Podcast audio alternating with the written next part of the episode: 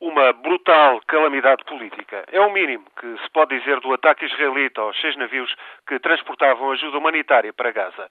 O ataque ocorreu em águas internacionais e a operação foi conduzida com o tato que caracteriza a atuação dos militares israelitas nos territórios ocupados. Os comandos israelitas, que deviam estar preparados para encontrar resistência por parte de passageiros e tripulantes, reagiram com violência desproporcionada. Desproporcionada e premeditada. Uma violência que só pode ter sido autorizada superiormente previamente. A frota, mobilizada por organizações ligadas ao governo da Turquia e por militantes pró-palestinianos, incluindo apoiantes do Hamas, pretendia chamar a atenção para os graves problemas humanitários provocados pelo bloqueio imposto a Gaza vai para três anos.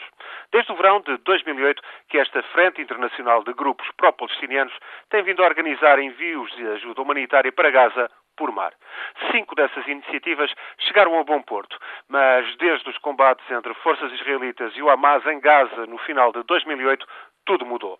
Israel passou a impedir a atracagem dos navios e fez fracassar três tentativas de furar o bloqueio por via marítima. Tudo indica que, desta vez, que agora, israelita quis mesmo pôr termo de forma radical a estas investidas marítimas. Esta operação já assumia proporções muito significativas, mobilizando seis navios e mais de 700 pessoas. Se furasse o bloqueio, outras e mais espetaculares ações deste género poderiam vir a seguir-se. Ora, o bloqueio da faixa de Gaza, controlada pelos islamitas do Hamas desde 1907, é tido em Israel como essencial para prevenir ataques terroristas. O custo político é, contudo, cada vez mais gravoso. O Hamas continua de pedra e cal e as Nações Unidas afirmam que, por causa do bloqueio, há grandes faltas de produtos alimentares e medicamentos. Israel permite alguns abastecimentos de forma limitada e com uma lógica estranha. São autorizadas, por exemplo, importações de chá, café e canela, mas proíbe-se o chocolate, os coentros ou brinquedos de plástico. Para cimento ou artigos de metal, são exigidas garantias de que não se destinem à construção de bunkers ou lançadores de mísseis para os combatentes do Hamas. De resto, o contrabando via Egito não obsta a que 10% de milhão e meio de palestinianos de Gaza sofram de subnutrição. Ora, com este ataque em alto mar, Israel fez subir a tensão. Se havia quem pretendesse, entre os promotores desta frota humanitária, provocar uma reação violenta, então conseguiu o seu objetivo em toda a linha.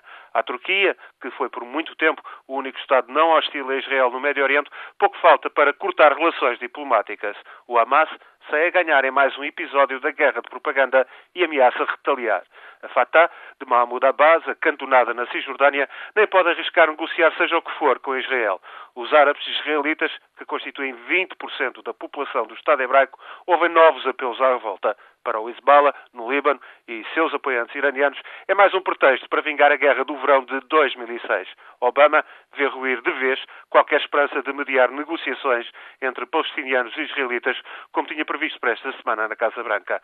Para a União Europeia, sobra a habitual consternação e impotência diplomática. O governo de Israel, por sua vez, declara ter posto termo a uma provocação para abrir um canal de contrabando de armas e terroristas e afirma que continuará a agir em defesa dos seus interesses. Está, pois, na calha outro verão de guerra no Médio Oriente.